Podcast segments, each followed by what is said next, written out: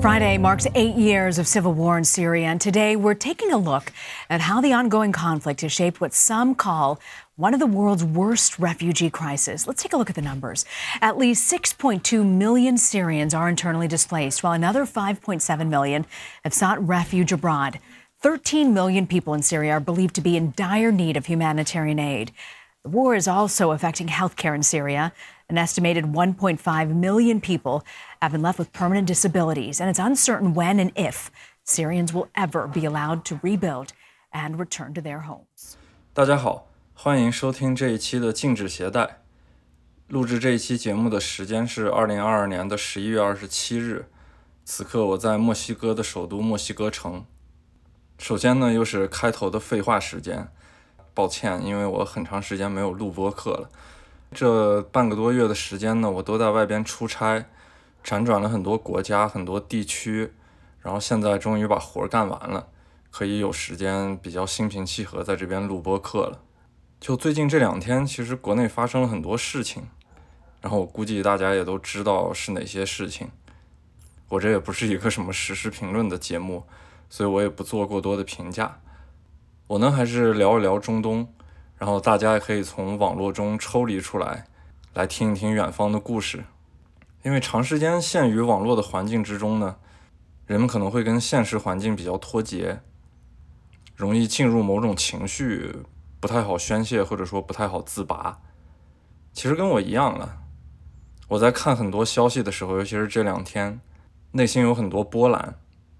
而且由于墨西哥的时差跟国内基本上是相反的，我们的黑夜就是这边的白天。大部分消息都是在国内的时间夜晚放出来的，所以当我陷入这些消息之中呢，我就会忘掉真实的周围的一切。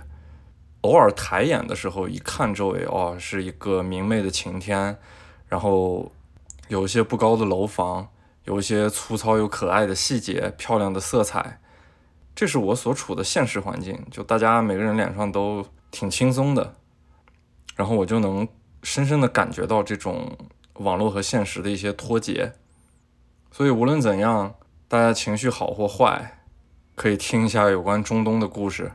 然后跳脱一下现实环境。所以我们这一期呢，也相对来说轻松一点吧，然后随便聊聊，嗯，也是为我后边的比较大的中东的内容做一个开头。上一期呢，跟马上开摆的主播老穆也是我的朋友，我们一起聊一聊以色列。然后正好借着这个以色列的机会呢，就可以开启我这个算是中东腹地这些内容的一个开头吧。因为以色列在中东腹地一众阿拉伯国家之中算是一个比较特殊的存在。接下来就会从黎巴嫩和约旦开始，这两个国家相对来说还是比较轻松，然后引入到比较重要的伊拉克和叙利亚。啊，这开头废话我还没有说完，因为我想说一下自我的一些感受。这次出差的开始呢，我是在欧洲接到的任务。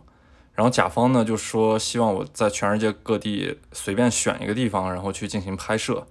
而且我们的这个拍摄呢，这些照片如果想出彩，就需要在晴天的时候进行拍摄。然后当时我就查全球的天气预报，就比较重要的一些能够出片的城市呗。查来查去，我就想到了香港。然后因为我也大半年时间在国外了，而且是远离东亚的环境，这个时候呢，我就动了个小心思，我想去趟香港。而且香港刚刚放开不久嘛，虽然它还有零加三的政策，但是总体来说基本上已经和其他这些欧美国家没有太大的差别了。无非就是那个加三的前三天，我不能去一些人员密集，然后必须得摘口罩的公共场合，比方说饭店、堂食，比方说什么 KTV 或者澡堂这些地儿，反正我也不去。然后跟甲方一商量，甲方说没问题，可以去香港，然后我就马上买了去香港的机票。然后我在查去香港的机票的时候呢，那个中华航空就跳入了我的眼睛，我就那个买了一张华航的机票，就就让我这趟行程变得特别奇幻。我需要在台北转机，然后去的目的地是香港，这一切看起来离着大陆都非常近，但是我深深的有一种过家门而不入的感觉。我完全能在台湾和香港嗅到，就是大陆的一切，无论从吃喝还是说话还是。相似的文化环境，这种感觉都会带给我在家一样的感觉。然后呢，我就坐着飞机飞了大概十多个小时，从巴黎飞到了台北。自从俄乌战争开战以后呢，俄罗斯和乌克兰的领空呢，其实就封闭了。然后呢，连接欧洲和东亚的航线以前都是基本上从俄罗斯上空飞过嘛，这是最近的距离。然后现在为了绕开俄罗斯和乌克兰的领空呢，这些飞机不得不绕路，他们得先往东南方向飞，飞到土耳其，然后再继续往东南方向飞，从伊朗和巴基斯坦的上空飞到印度，印度开始一直往东飞，然后擦过国内的云南、广西还有广东省的上空，飞到南海。然后从南海的上空再飞到台北，所以这一路的后期呢，我其实还是很激动的，因为我在天空中可以俯瞰一下大陆的场景。但是很可惜，就是国内的南方当时可能全部在下雨，然后整个一路都是乌云密布的，我看不着地面，感觉还是还是挺奇幻的。然后也是在这个特殊的时期，这种特殊的航空公司、特殊的航线才能获得的这样很特殊的一种感受。然后在台北待了没多长时间，我就到了香港。啊，到了香港，下了飞机，出了机场，在机场做完核酸检测，我就可以自己坐公交车到城里面的酒店。然后头三天说是那个不能堂食，或者是不能去一些必须摘口罩的室内场所，但其实我的任何活动是不受限的，因为我进出酒店是没有什么问题。然后我想吃的所有东西呢，都可以在那个饭店门口去购买。然后也正是因为疫情。然后香港现在好像发生了一个比较独特的饭店文化，就是他们的那个两送饭和三送饭特别特别的火，就是大家在饭店门口排队，然后花不多的钱买两道菜或者三道菜，这样打包带走。这也是疫情之后的一个比较特殊的产物。然后我也一样，就是跟大家在那个饭店门口进行购买就好了。而且这加三的过程中呢，我可以坐任何公共交通，然后也可以去超市，所以说我的生活。完全没有受影响，然后到了香港就很开心嘛，然后发了些朋友圈，然后大陆的朋友就以为我要开始回国了，因为最近呢，从香港回国是一个特别好的路线，我一直没有正面回应这些问题，因为我其实只是在香港出差，出完差之后还要去别的地方，但是感觉真的很好，因为我也不是留学生，然后我也不是移民到国外或者在国外工作的人，就是长时间固定的在一个国家生活的人。然后驱使我到处走的一个很重要的原因就是哪些地方比较便宜，然后也有我想拍的东西。我综合下来，如果性价比自己觉得还可以，那么我就会去那个地方。所以说，在这样的一个背景之下呢，我到了香港真的是特别开心，就是它在心理上让我觉得离家太近了。嗯，那么这一期从黎巴嫩和约旦的引入呢，我是想说一下以前过往的自己的一个经历。在二零一四年的时候呢，我其实去这两个国家追逐叙利亚难民的踪迹，因为当时我隐隐的感觉到叙利亚的难民会爆发一场比较大的危机，然后就真正的在二零一五年，那个土耳其的海滩上有一个摄影师拍到了一个小男孩的尸体在那个海滩上面被浪拍着，就基本上感动了全世界的这么一个画面。从那个照片开始，基本上是标志着。中东的难民危机爆发，然后欧洲大量的涌入难民，然后这个问题真正得到了关注。但其实这个问题呢，叙利亚内战一开始的时候就已经出现了，在那个叙利亚周围的国家已经大大小小出现了无数的难民营。因为我当时其实还在上班，而且那会儿大学刚毕业，收入特别低，我去这些国家还是蛮吃力的。啊，不好意思啊，有点吵，外边，外面有那个小贩在兜售自己的东西。哎，这边生活的烟火气还是挺重的，毕竟拉美国家嘛。好，我们接着说回来。然后，二零一三年的时候，其实是我第一次真正接触难民，但是他们并不是叙利亚的难民，他们是那个阿富汗的难民。因为二零一三年的时候，也是我大学毕业之后第一次真正触及，无论是中东还是泛中东地区的这么一个比较大的区域。我二零一三年的那条路线呢，就是从。北京出发，然后一路陆路的到了新疆，然后从新疆的塔县出境，往南走，经过那个经过那个喀拉昆仑公路，从巴基斯坦的北边到了它的首都伊斯兰堡，然后从那边本来是想陆路的进阿富汗，但是那个走开伯尔山口的那条路呢，在当时的时候是非常难让外国人去走的，没有办法，最后我是飞到阿富汗的，然后阿富汗之后到了伊朗。然后从伊朗的北边的亚美尼亚回国。从亚美尼亚回国的原因很简单，就是因为亚美尼亚当时飞回北京的机票比较便宜。然后这一路呢，当时到了巴基斯坦首都伊斯兰堡的时候，就真正见到了一片比较大的阿富汗难民营。巴基斯坦的这个阿富汗难民营呢，其实也存在了挺长时间了。因为这两个国家离着特别近嘛，而且由于普什图人的关系，他们的那个边界其实相对来说是比较模糊的，就大家是比较轻易的就能来回穿梭于两个国家。然后在动荡的阿富汗连年的战争之后呢，就有很多的阿富汗人逃离了自己的家乡，所以在巴基斯坦的这片难民营呢，其实是比较早的就出现了，看起来更像一个定居点儿。然后这片难民营呢，就在伊斯兰堡的那个 I 十一区域。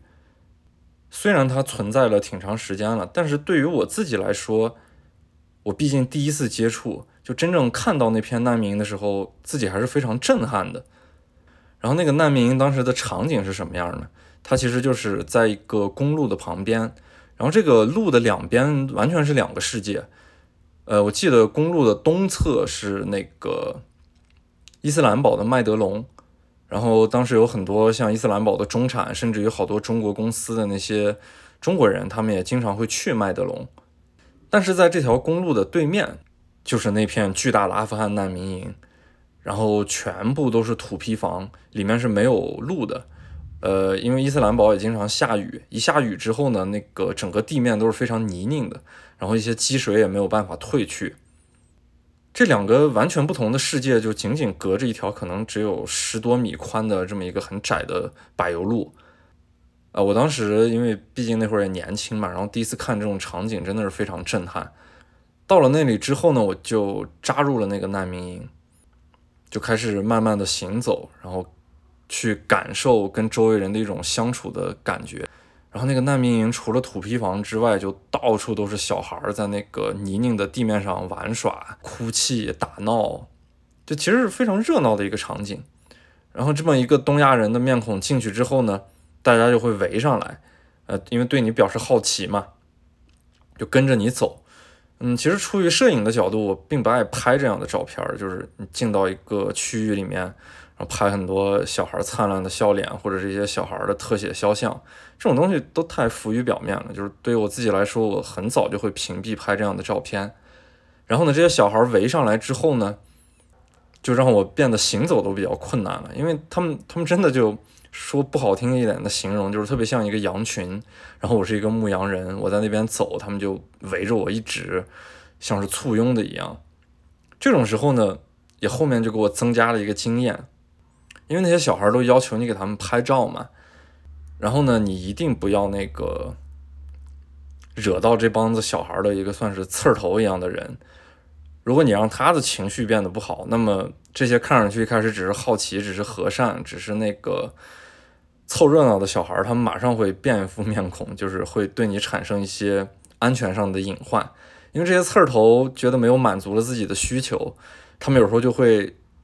一开始也只是玩闹了，就是会拿那个地上的石子儿啊，或者这些东西去去打你，去吸引你的注意力。但是这个时候呢，其他的小孩也会做同样的事情。别看这些小石子儿打上来不是特别疼，当几十个小孩一起这样的时候，尤其是那个情绪一起来之后，其实对个人来说，这个安全隐患还是挺大的。我一直在极力压制这样的情况出现，但最终还是出现了。因为人太多了，你根本不好满足。你在那个难民营里面行走都变得非常的困难，而且呢，我也不是特别想老拍这些小孩儿，就是他们虽然天真，虽然也会比较可怜，但其实说白了，这样的场景在世界各地，尤其是后边我走的其他国家多了之后，就太多了。它是世界上一个非常常见的一种状态，其实。很多国家在发展过程中都会经历这样的阶段，我们的国家也一样。在早先比较穷的时候，然后到了农村是一样的场景的，同样的土坯房，然后同样的一堆小孩儿对外来人的一种好奇，然后这样的场景在在非洲、在拉美就到处都有。而且我在这种环境之中呢，我其实比较拒绝的一种方式就是你用一些小的东西。去做自己认为善意的举动，去恩惠他们，比方说送一些糖果，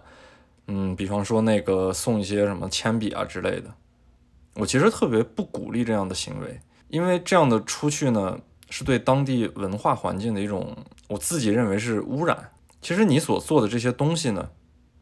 需要进行一些更好的转换，比方说是通过一些你信得过的机构进行捐助，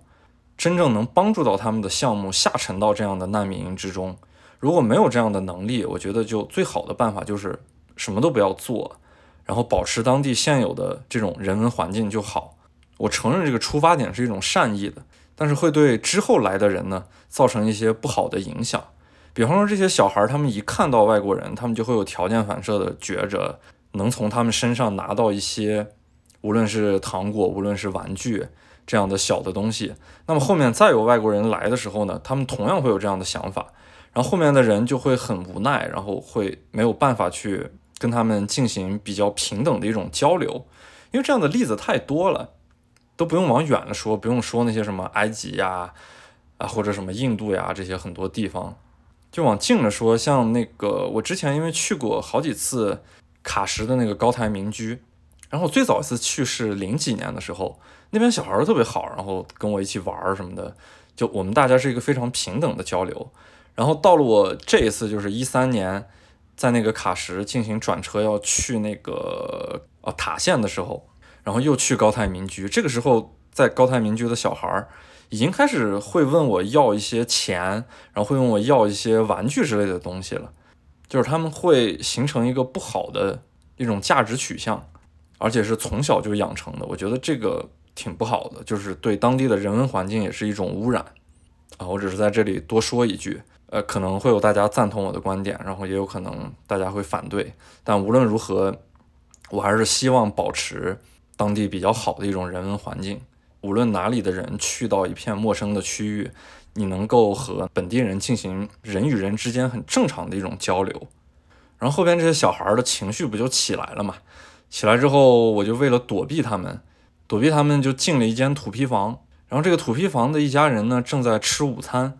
屋子里面有三个大人，然后他们就把那些围在门口很亢奋的小孩呢，就就算是拒之门外嘛。这个时候呢，对我也是特别友善，就他们正在吃馕，问我要不要一起吃。我其实是不饿了，然后我我也没有参与到他们的午餐之中，我就说你们继续就好了。就是大家是没有语言沟通的，只是通过一些肢体语言去表达这样的意思。而且在这个过程中，我给他们拍摄了一张照片，然后待了一下午之后呢，嗯，这些小孩跟我相处的这种这种关系也就比较正常了。所以在天基本上黑了的时候，我才回到了。呃，那个我的酒店，这是我第一次真正接触到一个难民营，然后他给我的无论是从视觉上的还是心理上的震撼还是挺大的。这个原因呢，就是也很简单，因为它跟我生活的环境简直太不一样了。无论你从各种影像或者是文字的描述，你可能对这种地方会有一定的想象，但是你真正进入到这个难民营之后，所有的现实跟你的想象可能都会有出入。就是你真正设身处地的去想，就是他们在那样的一些土坯房之中是该如何生活的，然后他们的过往还有他们的未来又应该是怎么样的一个走向，这种很复杂、很庞大的信息量就会真正的砸到我自己的这个脑子里面，然后就会信息过载，我会想很多的问题，然后看很多的资料，产生非常多的很有现实感的一些思考，然后我在跟这些。难民相处的过程中，其实他们最渴望的就是得到一个身份。他们很多时候会问我能不能给他们拿到一张中国的签证呀，或者说能不能让他们去中国。这种东西我当然是没有能力的，但是能从他们的那诉求的表达之中看到他们的这样的一种愿望，就是他们在巴基斯坦呢是没有任何身份的，他们只是拥有一个难民证的这么一种群体，国家不被承认，然后自己的国家又回不去，他们就真正的是一种流民。然后事情也很快得到了验证，在之后呢，好像是二零一五年之后，伊斯兰堡的政府就开始清理了这片难民。这片难民已经存在了可能二三十年的样子了，然后人也越来越多，最后都有几十万人了。可能伊斯兰堡政府觉得这是一个隐患，或者说这是一个特别不好的存在。而且我刚才也说了，就是难民营的正对面，仅仅隔那个十几米宽的一个马路就是麦德龙，然后麦德龙有很多中产，有很多外国人，他们都能看到这样的场景。就虽然这是两个世界，但是这样的场景就在他们的眼前。然后后边呢，伊斯兰堡政府就把这些难民营搬迁到了伊斯兰堡西南边的那个拉瓦尔平地。再往后的年代呢，可能安置了没多长时间，就把这个整个难民都遣散了。所以他们在之后的踪迹，我就有点不得而知了。然后我提到当时不是为了躲避小孩进土坯房拍了一张照片嘛？然后回国之后呢，我就把这张照片，因为当时还觉得挺好看的，我就投了一个阿联酋的摄影比赛。这个摄影比赛当时是全世界奖金最高的一个摄影比赛。因为那会儿大学刚毕业嘛，其实我也没觉着这东西会怎么着，就是反正也没什么成本，在网上投一下就投一下呗，压根没当回事儿。就直到有一天我接到一个电话，然后那电话一看就是外国的电话，然后就跟我说我获奖了，我要不要来阿联酋领奖？他们要确定我是不是去阿联酋领奖。然后我接到这个电话，我就感觉跟用现在的话说就跟电信诈骗似的。然后我就反问他，那我需要做什么呢？他说我不需要做什么，后面会用邮件跟我联系的。他打这个电话只是为了跟我确认我可不可以去阿联酋进行领奖。但当时就真的很意外，然后也很高兴，说难道我真的获奖了？结果过了几天之后，那个组委会就用邮件联系我，问我要那个护照的信息，我就给他们发了过去。发了过去，再往后几天，他们就把阿联酋的签证给我发了过来，是一个电子签证。因为那个年代阿联酋还没有对中国进行免签。然后又过了两天，就给我发过来一张那个机票的信息。我一看，嚯，北京往返迪拜的阿联酋航空的机票，而且还是商务舱。我当时就有点懵，我说这这这规格也有点太高了。因为这个比赛呢是阿联酋那个王储，就是哈姆丹设置的。那阿联酋嘛，毕竟对外的感受他都是特别豪，所以他们这一趟领奖的过程也是安排的非常的舒服。然后颁奖典礼呢，就是见到了那个哈姆丹那个很帅的王储，还有美国国家地理和马格南双料那个摄影师 Steve McCurry。就是他拍摄的最著名那张照片是阿富汗少女嘛，我当时就冲上去跟他说了点话，因为那个年代还是比较崇拜他的。在早年间呢，我确实获了一些国际上的摄影比赛的大奖，然后我一直也不太爱说这些摄影比赛的大奖，因为这也没什么，他们他们这些比赛的类型也并不是我真正所喜爱的一种摄影的类型。但我不得不承认，就是这些早年间的一些摄影比赛的奖项呢，带给了我。心理上的一些鼓励，甚至于一些金钱上的资助，也真正奠定了我之后决定辞了职，然后做一个自由的摄影师，开始在全世界各地拍照，然后拍自己所有感兴趣的东西。所以回过头来想呢，我还是挺感谢这些东西的。就这一趟很梦幻的领奖之旅之后呢，回到国内我还是有点懵的。然后直到第二年我又要去中东的时候呢，我就想到了这件事情。我通过这个比赛拿到了一个比较丰厚的奖金，它对于我这种大学刚毕业、比较贫瘠的生活来说，确实是一种帮助。然后这些奖金我全部拿来在那个工作之余的时间出门进行拍照了。所以第二年又要去中东的时候呢，我就想重新回到这个阿富汗难民营，因为我毕竟是通过拍摄他们的照片，然后让自己获得了一个不错的奖金，然后反观他们那种特别疾苦的生活。不确定的未来，甚至连个身份都没有的生活状态，就我还是想为他们做点什么。我当时想要不要为他们捐款，但是就出于我自己的角度来说嘛，我其实还是比较穷的。然后我希望这些钱去做更多比较有意义的事情，那就是我自己用来拍摄照片。我相对来说觉得可能比给到他们会更加的那发挥能效吧。这也算是我的一种自我安慰吧，因为我确实也不知道该去捐助他们多少东西。所以，二零一四年的时候呢，我就是决定再去他们的那个难民营去看一下，然后把照片打印好给他们，再进行一些很小的捐助。这就是我所能做的，我觉得算是在我能力范围之内的可以做的事情了。然后第二年我又回到那个难民营之后呢，因为那个里面是非常复杂的，我也没有办法去找到这个呃这这一家人在哪儿。但是当时我不是打印了很多照片嘛，一进入那个难民营的时候，那些小孩哗就又围了上来。这次呢。就要平和的多，我就拿那些照片给他们看，并且让他们领我去这个家里边。然后那些小孩簇拥的，我就去了那一家。我打印的那一后沓子照片呢，除了那一家之外，还有很多其他的人。然后这些照片也真正都给到了他们手里边。这件事情让我就非常开心，然后整个难民营里面也很开心。可能对于他们来说也是一个比较奇幻的体验，这么一个很莫名其妙的东亚人。连续两年来了两趟，第二年还打印了这些照片给他们，可能确实还比较有意思。因为我去过他们的不少家里面去看，就是他们家里面的陈设是非常简单的，除了一个最基本的家具和最基本的那些铺盖，除此之外是没有任何东西的。所以能给到他们一个纸质的照片，相对来说可能也是一个比较好的礼物了。但是说回二零一四年呢，我二零一四年的主要目的地其实并不是这个阿富汗的难民营，但是也正是阿富汗的难民营呢。带给了我这种进入世界观察的一种方式。虽然我现在回头来看，这可能是一种比较粗浅也比较直接的和中东产生联系的方式，但是毕竟它是我的第一步。就我真正通过他们去了解到了一个不一样的世界，一种完全不一样的生活，和我们这种稳定的环境会产生极大的裂痕感。这对于当时还比较年轻的我来说，真的是比较震撼的。它算是真正开启了我对。整个世界探索的一道大门，所以二零一四年我查到这些信息之后呢，我就打算到约旦去去追随叙利亚的难民，因为叙利亚内战之后有很多人跑到了约旦，我也看到了很多这样的新闻，然后当时一股脑的就就觉着我得去约旦，然后我得去接触，我得去真正的去去看他们，所以二零一四年我在去完巴基斯坦之后呢，我就去往了约旦。刚到约旦呢，其实还是。比较懵的，然后不知道该从何下手，怎么样去接触难民。而且真正到了约旦之后，我查到的消息是，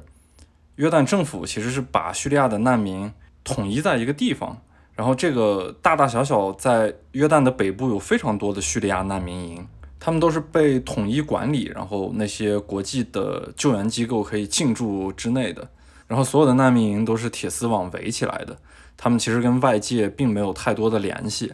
最大的一个难民营呢，在约旦的，就是叫扎特利，然后那个是在安曼的北边，就是跟那个叙利亚的边境是很近的一个地方。嗯，我呢也是非常想去到那个地方的，所以到了约旦之后呢，我才开始真正的去查一些当地的信息。就在查这个信息的过程中呢，呃，当时那个我住的青旅里面有一个香港人，他就想搭伴儿，有没有人一起去那个叫哪儿佩特拉，就是约旦最著名的古迹。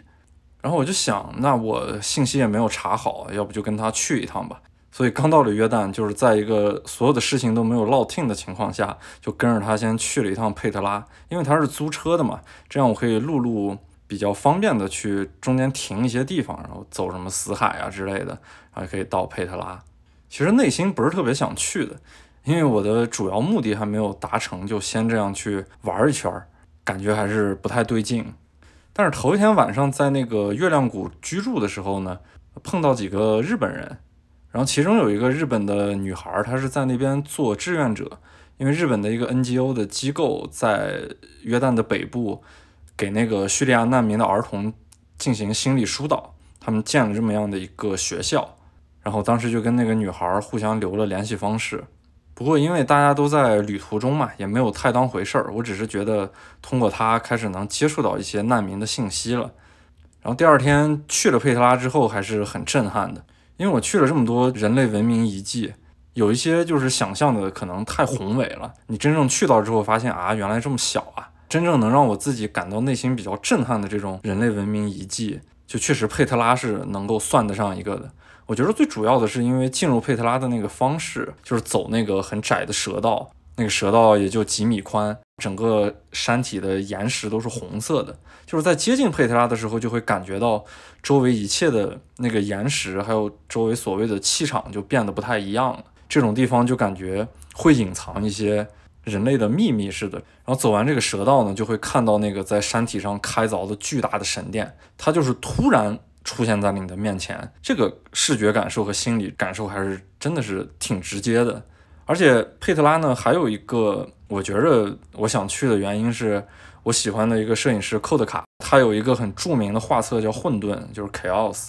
然后那个里面呢，有一些照片是在佩特拉拍的，然后还有一些是在约旦安曼的那个北边的杰拉什拍的。所以这就算我唯一的一个想去的由头，但是确实如我所述，就是真正见到佩特拉，我觉得还是挺值得的。记得佩特拉的门票好像是我目前去过所有的这些地方最贵的一个，因为约旦的那个蒂纳尔其实还是很值钱的嘛，一个蒂纳尔当时是能兑人民币十块钱，然后佩特拉的门票是五十蒂纳尔，得人民币五百块钱。对于当时的我来说，觉得哎呦，这票价真的是好贵啊。不过也有一个说法了，就是因为约旦接受了很多叙利亚的难民，所以它的物价并不太低。这些钱有的是用于这些难民的。然后我我我也就借助这样的心理安慰，我觉得这么贵的票价，就当是我给叙利亚难民的一种捐赠吧。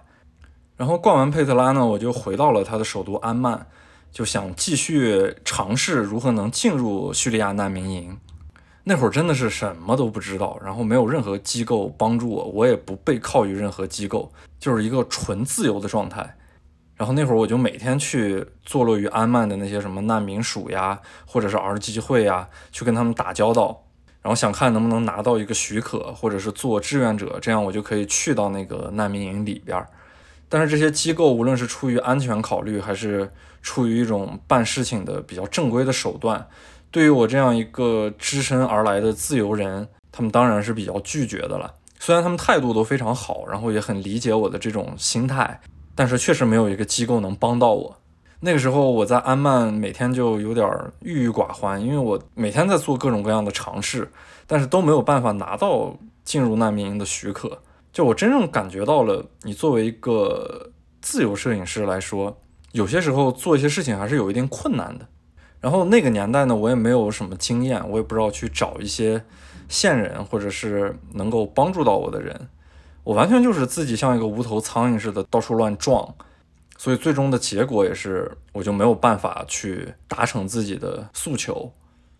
然后每天在那个焦灼的状态中呢，我就想到了。在佩特拉之前一晚碰到那个日本女孩，然后就给她发消息问她，就说是你们那个学校我能不能至少去参观一下？然后那个女孩就问了他们的领导，然后他们领导还表示很欢迎啊。这个这个时候我就挺开心的，我我无论如何我进不到难民营内部，但是我至少能接触到一些真正的叙利亚难民，然后看看他们是什么样的一种状态。但是他们的那个学校呢，并不在安曼。呃，在安曼东北部的一个小城市叫扎尔卡，我就有一天呢，坐着公交车，好像倒了好几趟，然后去了这个扎尔卡，然后也去了他们的学校里边。呃，那个时候我就真正看到了好多叙利亚难民那些小孩儿，就他们真的跟我想象的是不太一样的。我在那个年代，因为也比较粗浅，我其实对难民是有一定的主观的想象的。我觉得他们的生活会非常的惨，他们是逃离战争的一波人。他们应该是整天愁容满面，然后生活没有任何保障的这么一个人群。但当我真正接触到这些难民营的小孩之后呢，我感觉他们和全世界各地正常的小孩是没有任何区别的。他们在教室里面非常的闹腾，然后非常的开心，不断的做游戏，然后不断的欢笑，就是你会深深的感觉到那个很正常的一种生活气息，把我那些很主观的一种对难民的滤镜或者是幻想。就在那一瞬间呢，其实就打破了。然后我也跟这些小孩儿就等于玩成一片，然后给他们拍了很多照片，然后也跟那个日本的机构聊了聊天儿。呃，然后那个女孩儿呢，她也给我解释，她就说是我看到这些小孩儿呢，其实是已经处在一个中期的阶段了，就是他们经过了一定的心理疏导，所以我看起来他们会非常的正常，然后非常的热闹。其实他们刚开始到了约旦之后，然后。去他们的学校进行心理疏导的时候，确实如我最初的那种想象，就是他们他们很胆怯，然后他们很害怕外界的很多事物，然后畏手畏脚的，因为毕竟是在战火中逃离出来的这些这些小孩儿，然后他们的童年是在炮火之中，然后经过一段时间的这个心理疏导之后呢，他们就会回归到一个小孩儿该有的这种生活状态，所以无论在什么样的环境之中。然后人也是处于一个不断变化的状态之中的，只要经过正确的疏导之后呢，在心里留下的各种创伤确实是会减弱的。尤其是他们在那个学校是参与到一个集体之中，所有的小孩跟他们都是一样的，他们不会感到孤独。然后我也是在这个学校呢获得到了一个信息，因为扎特利那个最大的难民营呢是在扎尔卡的北部，但其实扎尔卡的东边儿。也就是有一个小城市叫阿兹拉克，然后在那个阿兹拉克其实就也有一片难民营，然后我就想我要不要尝试一下去那个难民营，我就坐着公交车往阿兹拉克那边走，就快到了的时候呢，那边其实是没有什么公交站之类的，我就跟司机说好了，就这儿停就行了，因为我是在卫星上面看到了那片难民营，但是周围其实荒无人烟的。我坐那个公交车去的路上呢，当时就刮起了大风，然后那个东边呢也是沙漠地带，整个那个路就被漫天的那个黄沙包裹。然后当时的场景就是我真正感觉到我进入了阿拉伯腹地的一种一种视觉感受，就漫天昏黄，然后只能看清楚眼前几米远的这个柏油路。就我对中东的很多幻想，在那个时间有了一个具象的呈现嘛，而且是我第一次见，我其实还是就挺激动的。我当时看到这样的东西，其实内心就非常的翻腾，就觉得我好像在某些感觉上与我想做的事业或者说我想拍的照片是接近了。然后我就到了那个阿兹拉克那个叙利亚难民营的门口，门口是有武装护卫的，但是只有一个士兵，然后那个士兵。很自然的是不让我进嘛，我就跟他聊天，然后闲扯，还给他递烟，最后聊的其实都比较好了。就虽然我们语言不通，但是我们通过各种比较友善的动作什么的，他其实对我也没有什么疑虑了。然后我就说我想进去，然后我想拍一些照片，就指了我的相机，他也同意了。我当时就特别的兴奋。但是就在我往那个铁栅栏里面走的时候，然后这个时候来了一个联合国儿童基金会的车，下来两个人，那个士兵就去跟那两个人去说话，然后那两个人过来也非常的有礼貌，去跟我进行交谈，得知到了我的那个诉求是想进入这个难民营，然后呢，他就跟我说，我必须得回到安曼去获得许可，我才能进入。所以说呢，我就是在一个想通过一个很私下的方式进入难民营的这个节骨眼上，然后。被官方给弄得失败了，嗯，最后我就很沮丧嘛，然后就开始又搭车回到那个扎尔卡，然后坐公交车回安曼。然后扎尔卡其实是有个大学的，然后当时要在扎尔卡转车，我得问路，就是问那个去安曼的公交站在哪儿。也正因为有大学，所以我就想那些大学生可能是懂点英语的，问他们还是比较好的。然后我就在那个附近学嘛。看到一个包头巾的姑娘，我就去问她，我说是想问一下那个汽车站在哪儿。哦，她一扭头就把我吓了一跳，她那个眼睛太好看了，好像是我目前见过的就最好看的眼睛，那种深蓝色的瞳孔，然后里边特别深邃。就是她看到我的第一瞬间，我感觉我就被吸走了。这个里面不掺杂任何的这种情感因素，就是单纯的美，那个美的有点震撼的那种美。然后他盯着我的时候，我就有点愣嘛。但是他问我的第一句话是问我你是不是韩国人啊？后面我才知道啊，那个年代韩剧在整个阿拉伯地区太火了，所以他们看到这种东亚面孔的人呢，他们第一感觉是要知道我是不是韩国人。我说我不是韩国人，我是中国人。然后呢，他就想问我说是那个，那你能不能说一句韩语？我说不会韩语。后面很没有办法的，我说了一句就最常能听到的“尼哈塞哟”，然后给他说了一句，然后他就特别开心。哎，我当时就 很无奈，不过他还是告了我汽车站在哪儿，我就坐着那个汽车回到了安曼。嗯，这是一个很有意思的小插曲。然后在安曼待着呢，我其实也一直不太想放弃。其实那个年代，正常的去约旦的旅行者呢，不会在安曼停留很长的时间，因为安曼的景点儿并不是特别多，一两天足够了。所以我在那个青旅里面待了大概半个多月，然后来来回回见了好多人。大部分人都是来了住一两天就走掉了，呃，不过时间长了之后，我发现每天在那个客厅里面，呃，常待的加上我自己一共有四个人，一个呢是来自西班牙的，嗯，一个是韩国的，还有一个是来自澳大利亚的，然后我们四个人都是小伙子，在那个客厅的长条凳上，反正每天晚上就是一个人睡一个长条凳，在上面躺着，各各自干各自的事儿，谁困了以后就回自己的房间就睡觉了。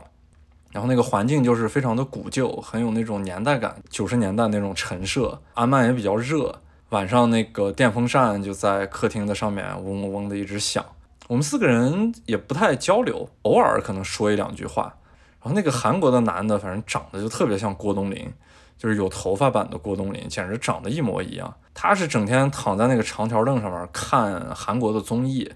一句英语也不会。然后我也不知道他每天在那是干嘛的。因为我住的这十来天，他全在，直到我离开，他也一直在那边。但是每天也不见他出去玩，然后也不见他做什么事儿，就只有到了晚上就开始躺在那个长条凳上，自己沉浸在自己的韩国综艺里边。而那个西班牙人呢，他是要来约旦这边上学，他要申请学校。其实我当时也挺意外的，我说西班牙那怎么着也是发达国家，他为什么会想着来约旦这边上学？那会儿的我其实是没法理解的。然后这个西班牙小伙子有个特别重要的特点，就是真是爱看足球，极其爱自己的球队巴萨，然后每天晚上会坐在那边看巴萨的足球赛。他平时是不说话的，然后就看上去特别文静，然后特别人畜无害的这么一个状态。但是看球的时候就特别激动，完全沉浸在足球赛里边，就是看的足球会手舞足蹈的，进了球以后会兴奋的跳起来那种。然后不进球的时候会极其的沮丧，就是在看球的时候感觉他有人的所有的情绪。在离开足球赛之外的他呢，就是有点过于平和了。最后呢，就是一个澳大利亚的小伙子。然后这个小伙子来约旦的目的就更加奇特了。他跟我说他是澳大利亚一个少数民族的人。他虽然是个白人，但是我不知道澳大利亚有什么样的少数民族，那会儿还真是不太了解。他说他们那个民族的命运特别像巴勒斯坦人。所以说，他一定要在约旦拿到一个以色列的签证，然后去到以色列之后进入巴勒斯坦，到那边的学校去当志愿者老师。哎，我当时也挺意外的，就是因为当时接触世界太少了，对于这种奇奇怪怪的目的、形形色色的人，还是多多少少有点不太理解的。但是那个小伙子呢，就感觉特别执着，他眼神非常坚定，他就是要做这件事儿。你感觉到他也没有什么娱乐生活。就和内心有什么样的信念似的，就非常笃定，一定要去完成，有一种很重的使命感。就虽然看起来他不太好接触，但反而就是每天我们这四个固定在客厅的人，我跟他是交流最多的。其实约旦有很多巴勒斯坦难民营，这些难民营也是在我的想象之中，可能是那种就非常具有难民营画面的那种感觉，但其实。因为巴勒斯坦这些难民来到约旦已经很久很久了，几十年了，所以他们都形成了固定的定居点。你去了以后呢，就会看到没有想象中的画面，他们就是很正常的一些楼房，很正常的一种社区生活。有一天呢，我说因为我要去一个巴勒斯坦难民营，他就非常想跟我一起去，因为他没有去过。这个时候我们俩就一起走路往那个安曼，我现在记不清是在哪儿这个难民营走了。这个时候我就发现他背了一台相机出来了，而且是一台徕卡的 M 三。然后毕竟都有相机嘛，就感觉我们还是有共同爱好的，所以就一起结伴去那个巴勒斯坦难民营。在路中间还路过一片坟地，然后那个坟地应该也是荒废很久了，因为有的墓碑已经倒掉了，甚至于遮蔽尸体的那个石板也碎裂掉了，然后能看到里面的那个墓坑。然后我们俩就在那个墓地里面，也没有说话，就各自拍各自的照片，感觉还是挺奇妙的。真正到了巴勒斯坦难民营，就如我之前所说，他们已经没有那种就很正常的想象中难民营该有的画面，所以我们俩都比较失望，就又回到了那个青旅里面各自躺着。最先离开的是那个澳大利亚的小伙子，他拿到了以色列的签证，然后在临走的前一天晚上。我就发现我那个房间塞了一张纸条，然后他给我写的纸条，他说祝我寻找难民营顺利。我就特别意外，我说我们我们天天在外边那客厅坐着，然后今天就用这种很原始的方式互相留信息，然后我也给他回了一个，就意思说是希望他在以色列顺利，反正就挺好玩的。嗯，四个无所事事的人每天在那个青旅的客厅里边，但我不得不说，在约旦很焦灼的那么十多天里面。每天晚上，这个虽然大家各自躺一个长条凳，然后也不说话，但就仿佛是互相之间有个心理安慰。反正大家都有各自的目的，然后都有各自需要做的事情。然后我特别喜欢那个青旅的前台那老头儿，他是一个基督徒，所以在那个前台的上边是挂着一些跟基督教相关的照片的。我当时也是不理解，我说这约旦不是个穆斯林国家嘛，然后他为什么是个基督徒？那他会不会受排挤？但是当我后边真正就是去中东腹地去多了之后，呃，我才了解到，其实这些宗教对于他们来说根本不是一个问题。虽然它是穆斯林国家，但是基督徒的比例非常大，而且从世俗层面来说，基督徒和穆斯林之间是没有什么矛盾的，他们仍然可以成为朋友，可以非常和平的共处。所以说，一说中东的好多内战，就要扯到那个宗教层面的东西，其实那都是不了解的人的一些误解。然后这个老头呢，也是那种一些文学里面常见的一种形象，就是他虽然哪里都没有去过，但是他对外界的事物都非常了解。虽然全部都是碎片化的信息，但是你通过他呢，感觉就是一个信息汇总的这么一个一个出口。因为我跟他聊了很多就是世界各地的事儿，他全知道，我就问他，我说你哪儿没去过，但是你为什么什么都知道呢？他就指了指他旁边的那个小电视，一个特别小，可能也就十几寸那种很古老的显像管儿，就是屏幕特别凸的那种电视，有时候还会出现一些雪花屏。他说我每天就通过这电视听新闻，然后就了解到非常多世界各地的事情，包括我服务这家青旅，也会来世界各地的人，有的时候我会跟他们聊天儿，然后就会了解到很多的信息。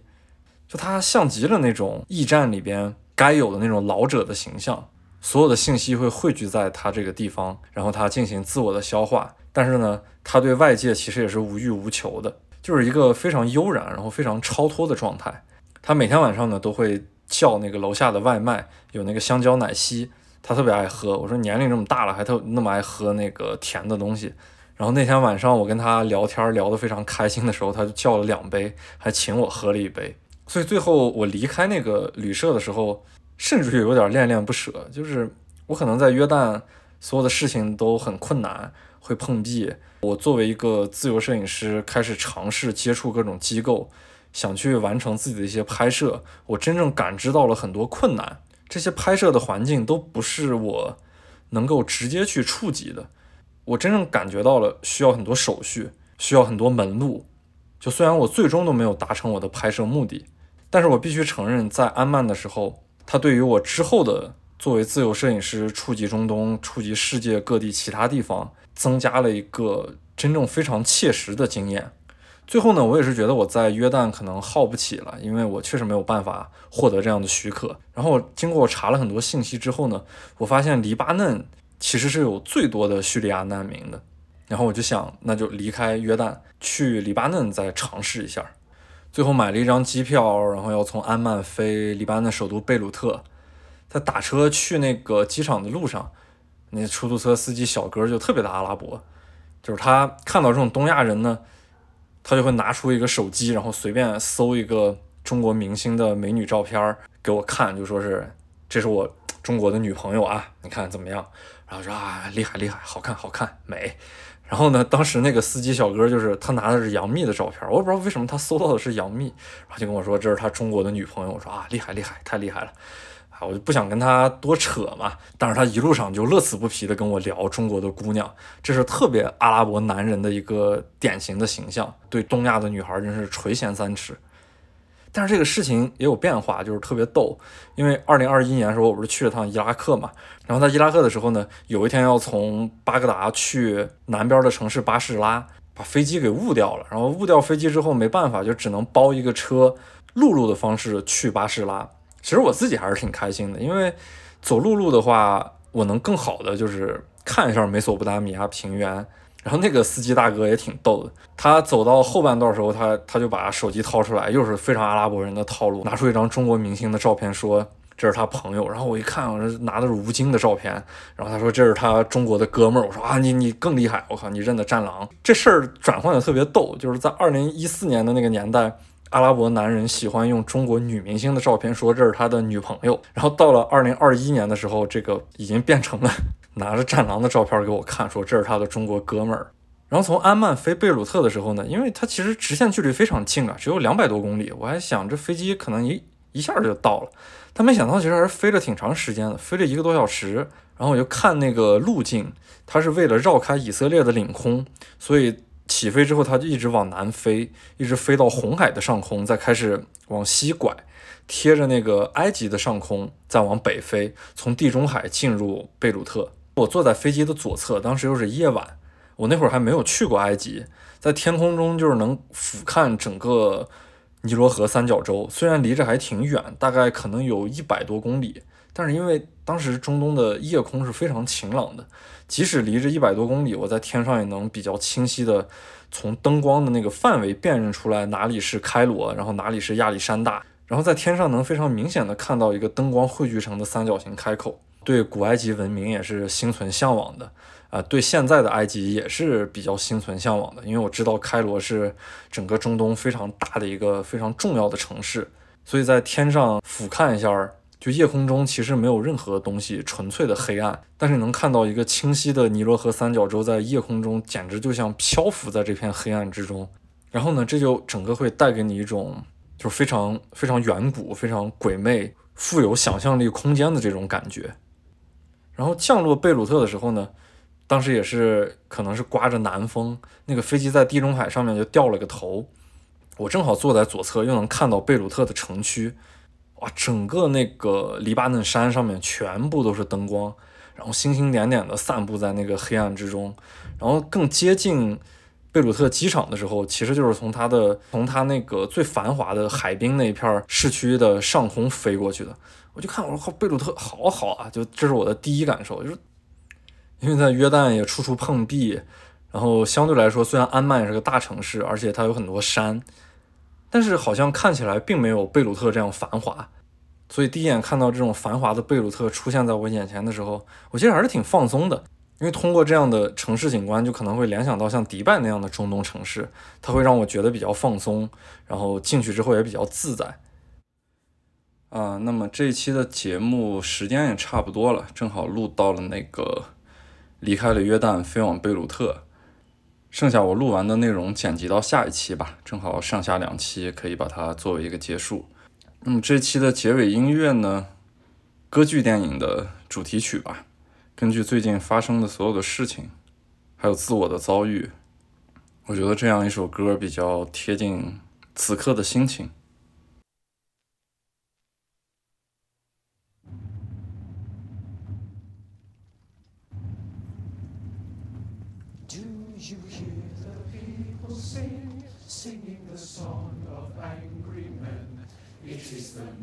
be slaves again. When the beating of your heart echoes the beating of the drums, there is a life about to start when tomorrow comes. Will you join in our crusade? Who will be strong and stand with me? Beyond the barricade, is there a world you long to see? Then join in the fight that will give you the right to be free. Do you hear the people sing, singing the song of